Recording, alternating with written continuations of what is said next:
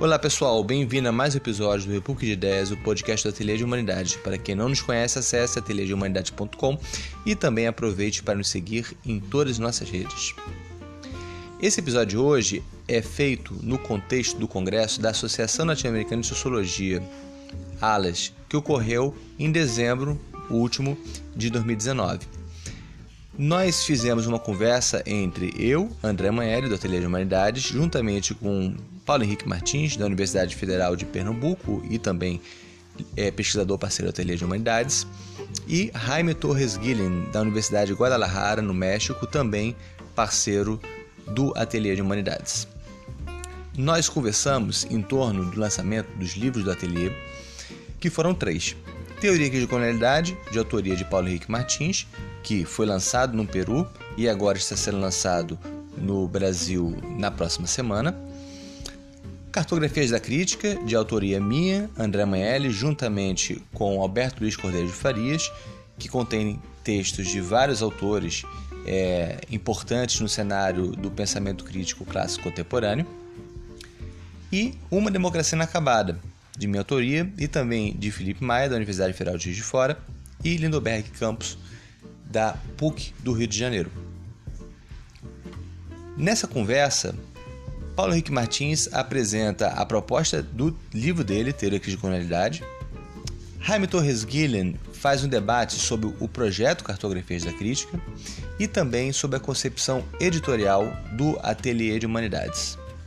E eu, André Manelli, faço o trabalho de mediação e também reflito um pouquinho sobre o diálogo entre o livro Teoria de Colonialidade e o livro Cartografias da Crítica com a nossa proposta de investigação presente no Uma Democracia Inacabada. No contexto de diálogo, nós pensamos não apenas sobre os livros existentes, como também sobre a importância de se renovar o pensamento crítico a partir do esforço de cartografia. E nos propomos então a colocar mãos às obras. Se você escutar e quiser dialogar, é só nos mandar um WhatsApp ou então comentar é, no, na parte de comentários da sua rede social e a partir disso estabeleceremos um diálogo com você. Um abraço e bom episódio.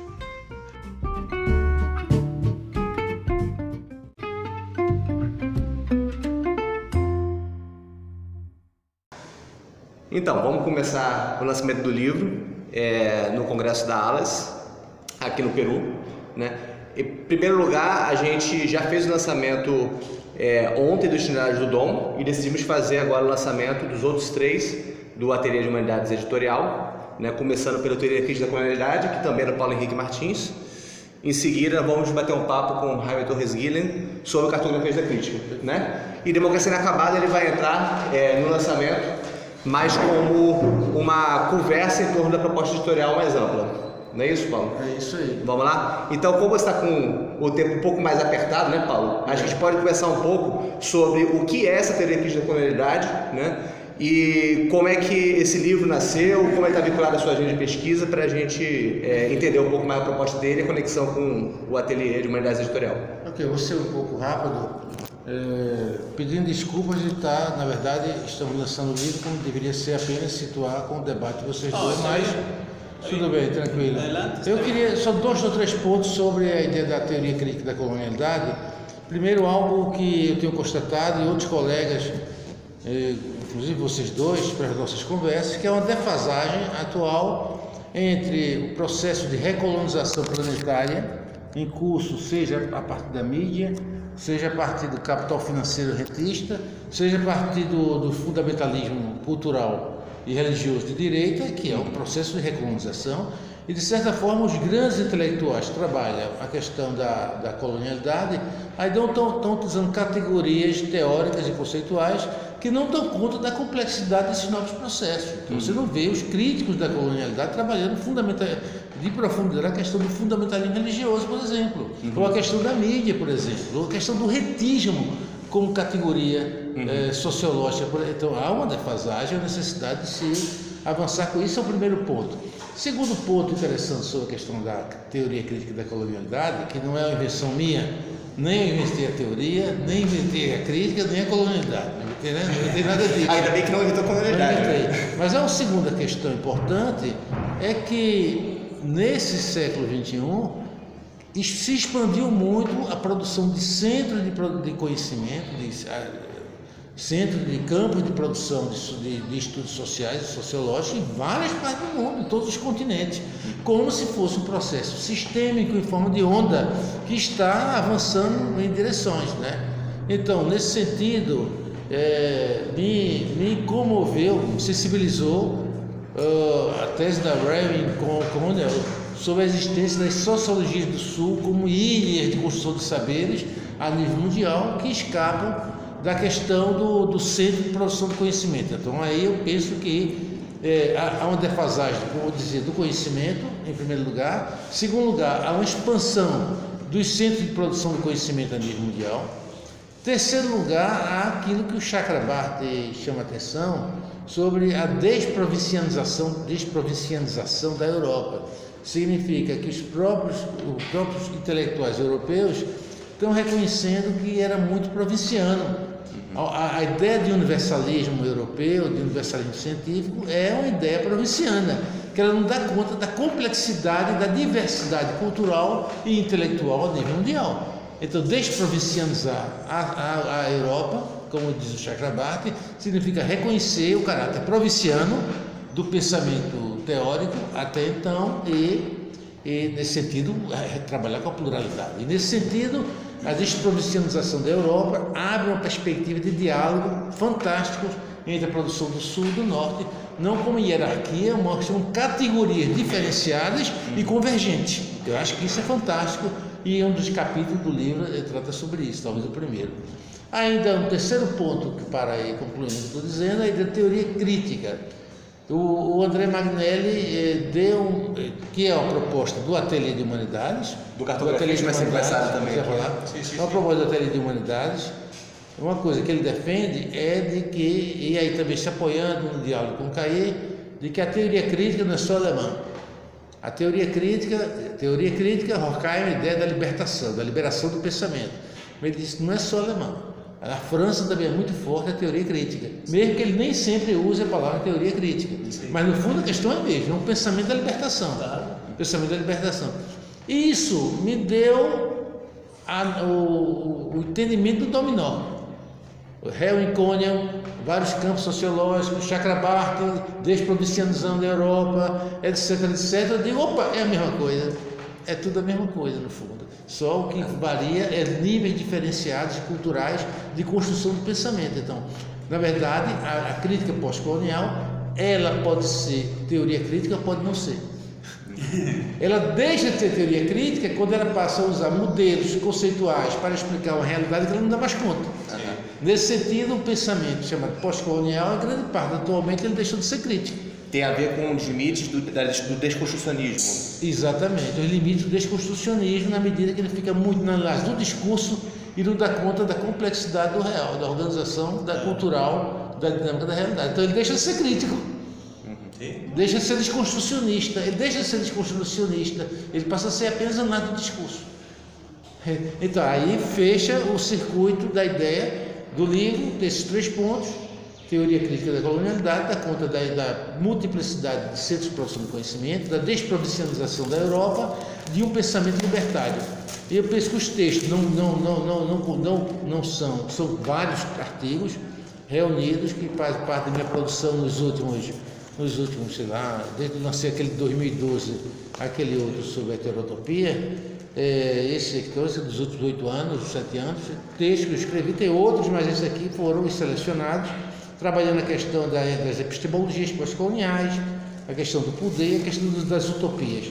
E aí eu penso que o livro é uma contribuição modesta é, e, e, fico muito, com muito prazer de ter feito essa parceria com a Ateliê de Humanidades, na medida que há uma convergência, e eu vejo que essa convergência não é apenas uma convergência coincidência. Uhum. Eu vejo que faz parte dessa questão da teoria crítica. Estamos pensando juntos. Do né? pensamento de uma teoria crítica plural, uhum. que está se abrindo em vários pontos, inclusive também nossa, nossa, nossa parceria, né? é, vai, vai nessa mesma direção, com Heidegger, há uma convergência de, de, entendimento de que tem muitas coisas para se fazer e ao mesmo tempo está se fazendo pouca coisa. Ah, sim, não é? Então, eu acho que o Ateliê de Humanidades é um projeto fantástico, novo projeto editorial, dentro de uma nova linha do tempo. Tá. Dentro de uma nova linha do tempo, que é por aí nós temos que avançar com essa ideia. Muito grato, André, muito grato, Raim, muito grato a esse grande público que está assistindo aqui, sobretudo aqui, vai ser difundido por 5 ou 6 mil pessoas no Ateliê de Humanidades.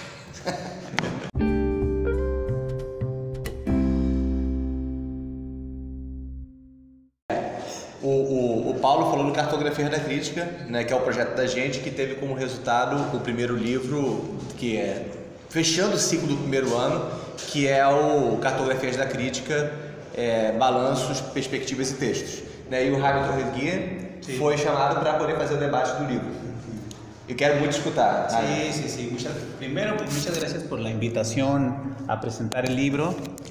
Eh, respaldo las palabras de Paulo. Pienso que este proyecto de André este, es un proyecto no solamente editorial en el sentido técnico de la palabra, sino es un proyecto intelectual, ¿no? Un proyecto intelectual que lo que hace eh, con este tipo de trabajos es eh, un esfuerzo por desprovincializar la teoría crítica, abrirla a, sus diferentes raíces ¿no? que existen y cuestionar la idea de que la teoría crítica nace en un punto, en un origen, ¿no?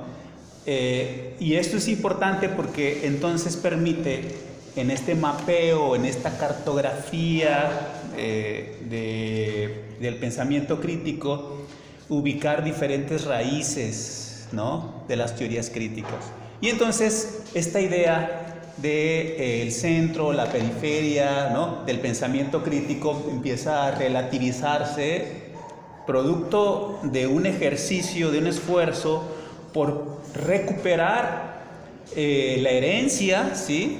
La herencia es cierto, pero una, herencia que ha sido criticada por la crítica, ¿no? Hay una crítica de la crítica, ¿no? Es decir, y este, esta, eh, este esfuerzo por encontrar unas genealogías, entonces al mismo tiempo lo que hace es vincular esas genealogías y entonces encuentras en el pensamiento postcolonial, en el pensamiento europeo de la teoría crítica, en el pensamiento africano, eh, eh, anticolonial, ¿no? incluso norteamericano, te puedes encontrar con perspectivas críticas, pero que eh, las pones en cuestión. ¿no? Entonces el proyecto, el proyecto me parece sumamente interesante por este rastreo intelectual que es eh, sumamente este, novedoso, pero por otro lado también el desafío, ¿no? el desafío que implica.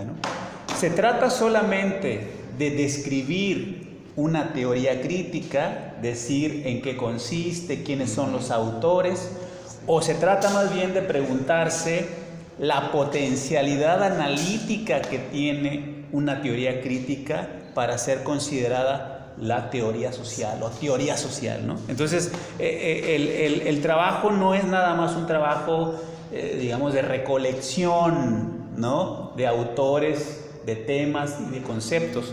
También plantea problemas que invitan o desafían, ¿no?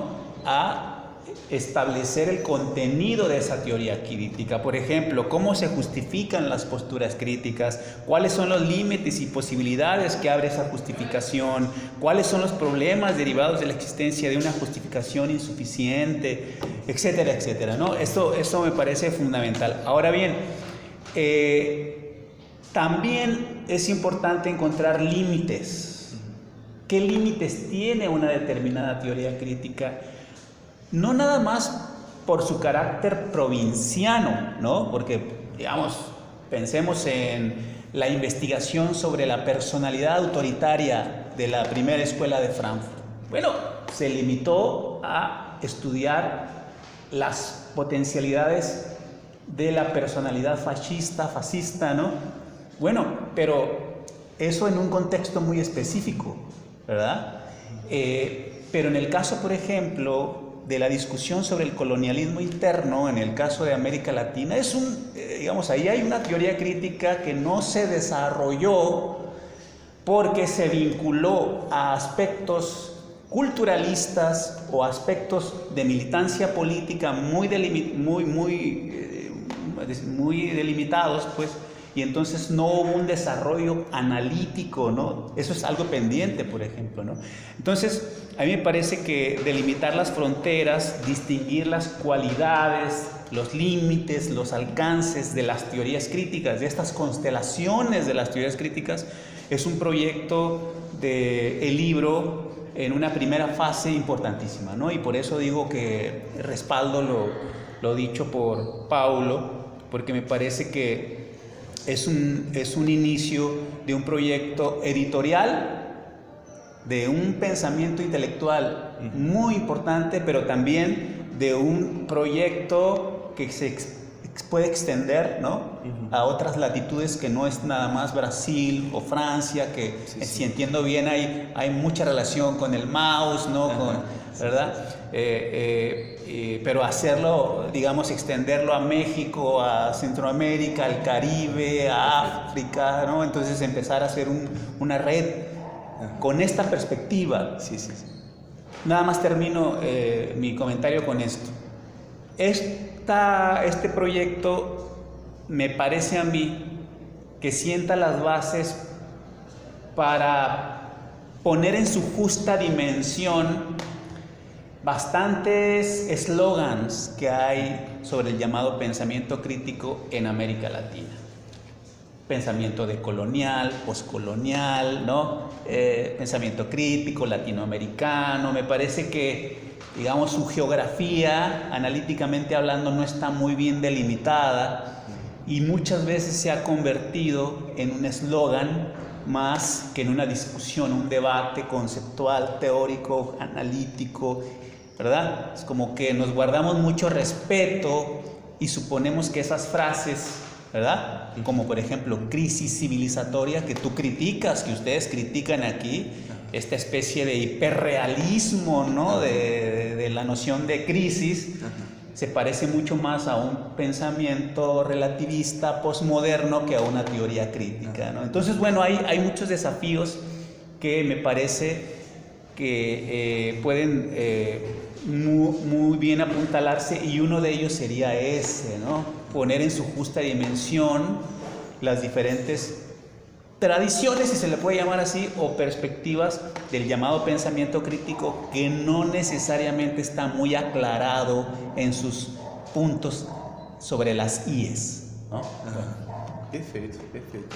Muito obrigado pelo seu comentário. Dá para perceber claramente que o debate é, é não somente você é, ler o texto pegando a essência da questão, né, como também a partir das conversas que nós tivemos ontem, claro. você, a gente vai ter muito a desenvolver é, nessa parceria de agenda de pesquisa e também editorial. Né?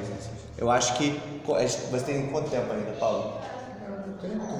Tem como a gente de repente bater um bate-bola sobre é, também as convergências com, com que com que você está fazendo é, e como que uma perspectiva é, mesoamericana, perspectiva americana ou uma discussão mais latino-americana pode entrar no projeto do Cartografias da Crítica? Será que a gente pode conversar sobre isso? Né?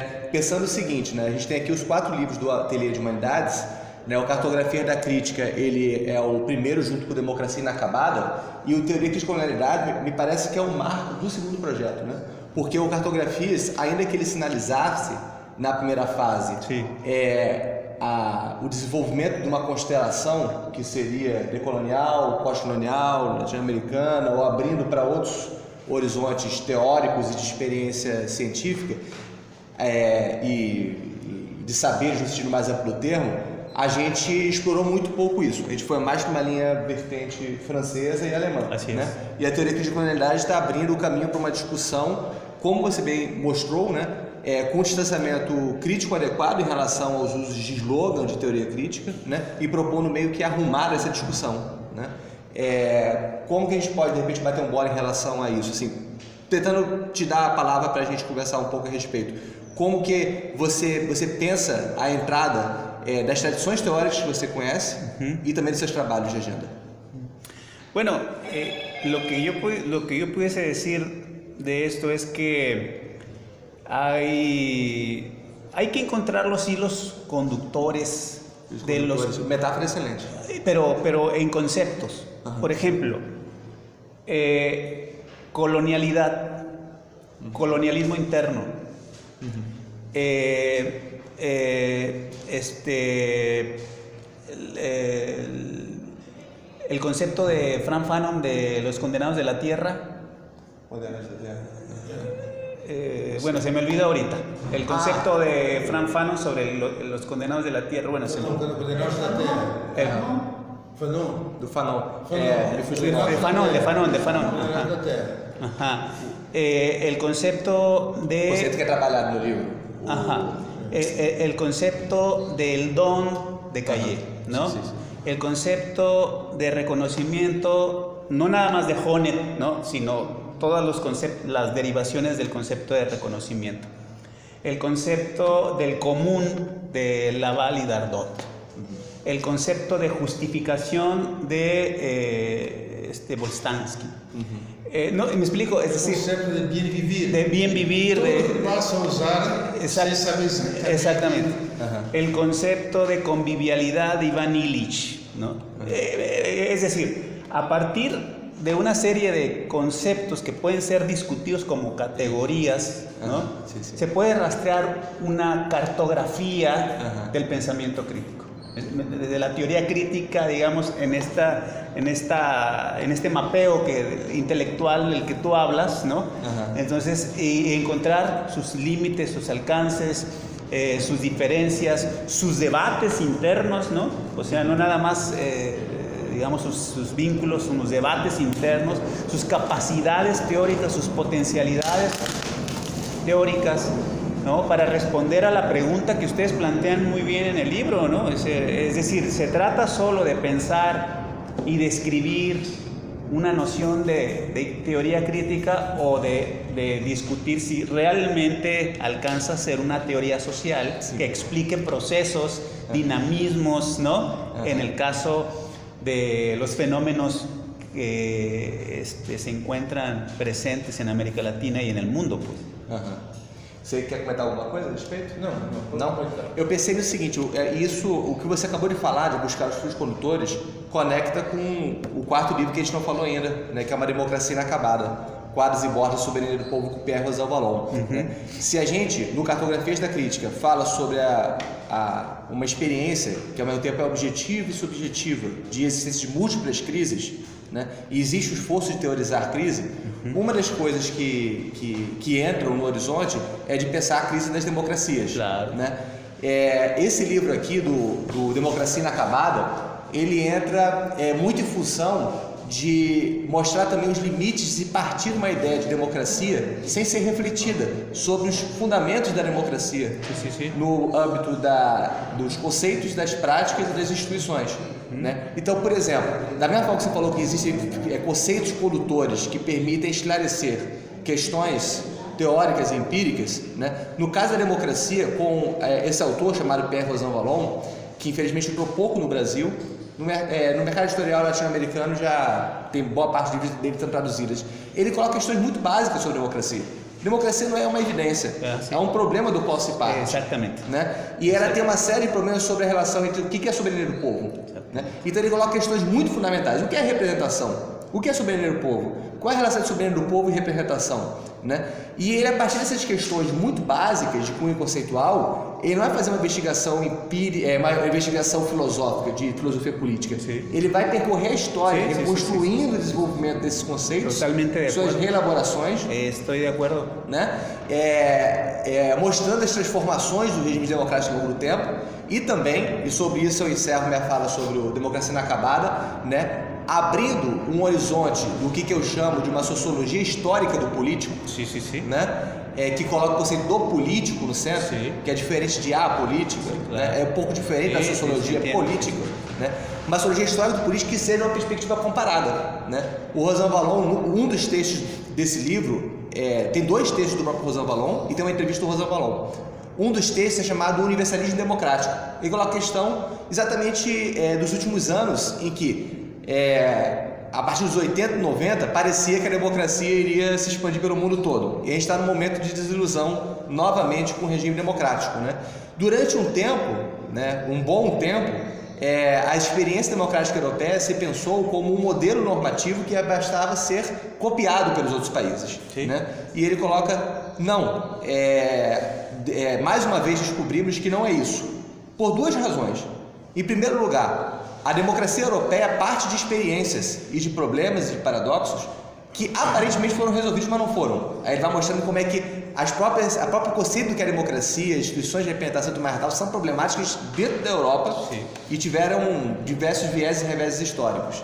Em segundo lugar, porque não tem como você pensar um modelo de democracia para tudo. Então ele fala do universalismo de confronto de experiências. Isso eu acho que, que assim a gente entra, a questão da democracia inacabada, dentro da, do contexto do, do diálogo com os outros livros, o Teoria de um lado e o Cartografia da Crítica do outro. Né?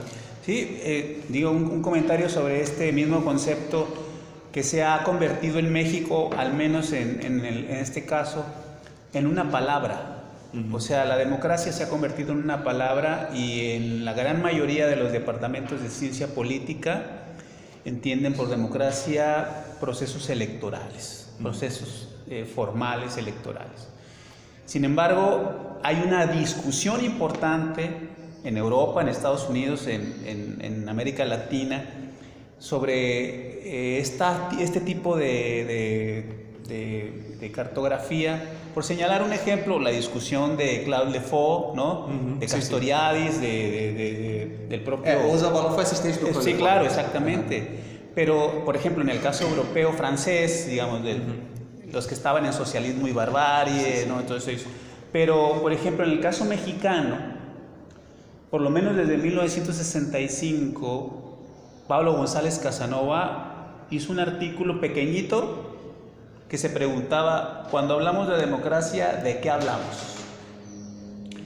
Y planteaba cuatro categorías para discutir la noción de democracia.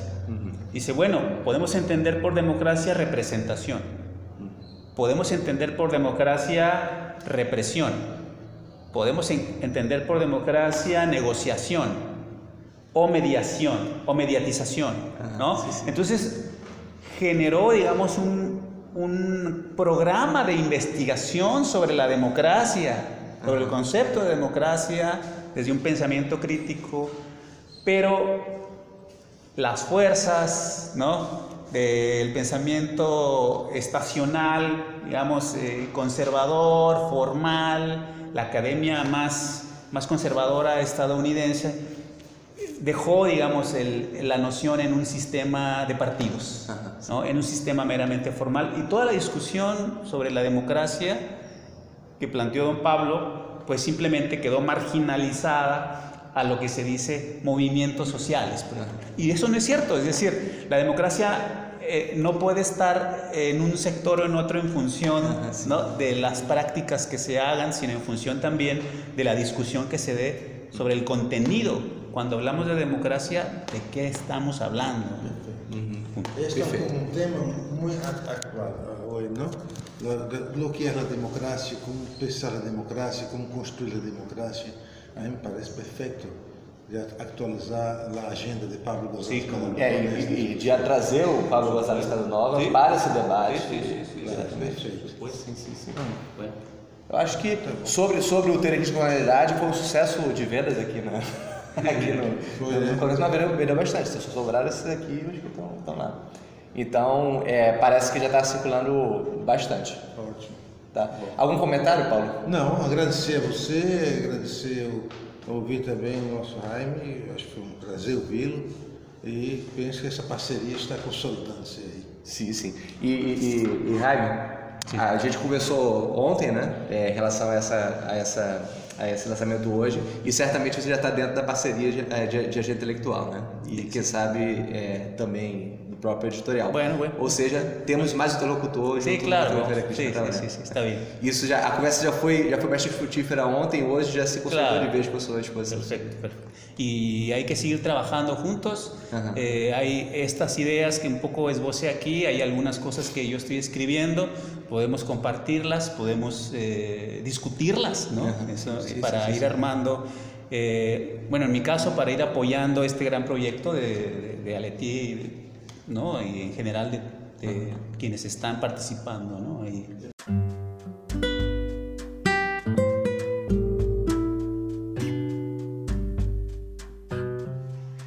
É isso aí, pessoal. Terminando mais um episódio do República de Ideias, o podcast Ateliê de Humanidades. Se você gostou do episódio, nos siga no seu armazenador de podcast, nos recomende a seus colegas, vizinhos, amigos e familiares. Se você quiser conversar com a gente, é só entrar em contato conosco por WhatsApp ou nas listas de comentários da sua rede social. E se você quiser que nós continuemos a desenvolver nosso trabalho, você também pode, se puder, nos ajudar fazendo uma contribuição na plataforma de crowdfunding no Catarse, sendo então apoiador do Ateliê de Humanidades. Com isso, você ajuda a viabilizar uma instituição de livre estudo e pesquisa, sem financiamento privado e sem financiamento público, voltada a renovar o espírito da universidade e da atividade acadêmica, respondendo assim às questões do nosso tempo. Muito obrigado e até o próximo episódio.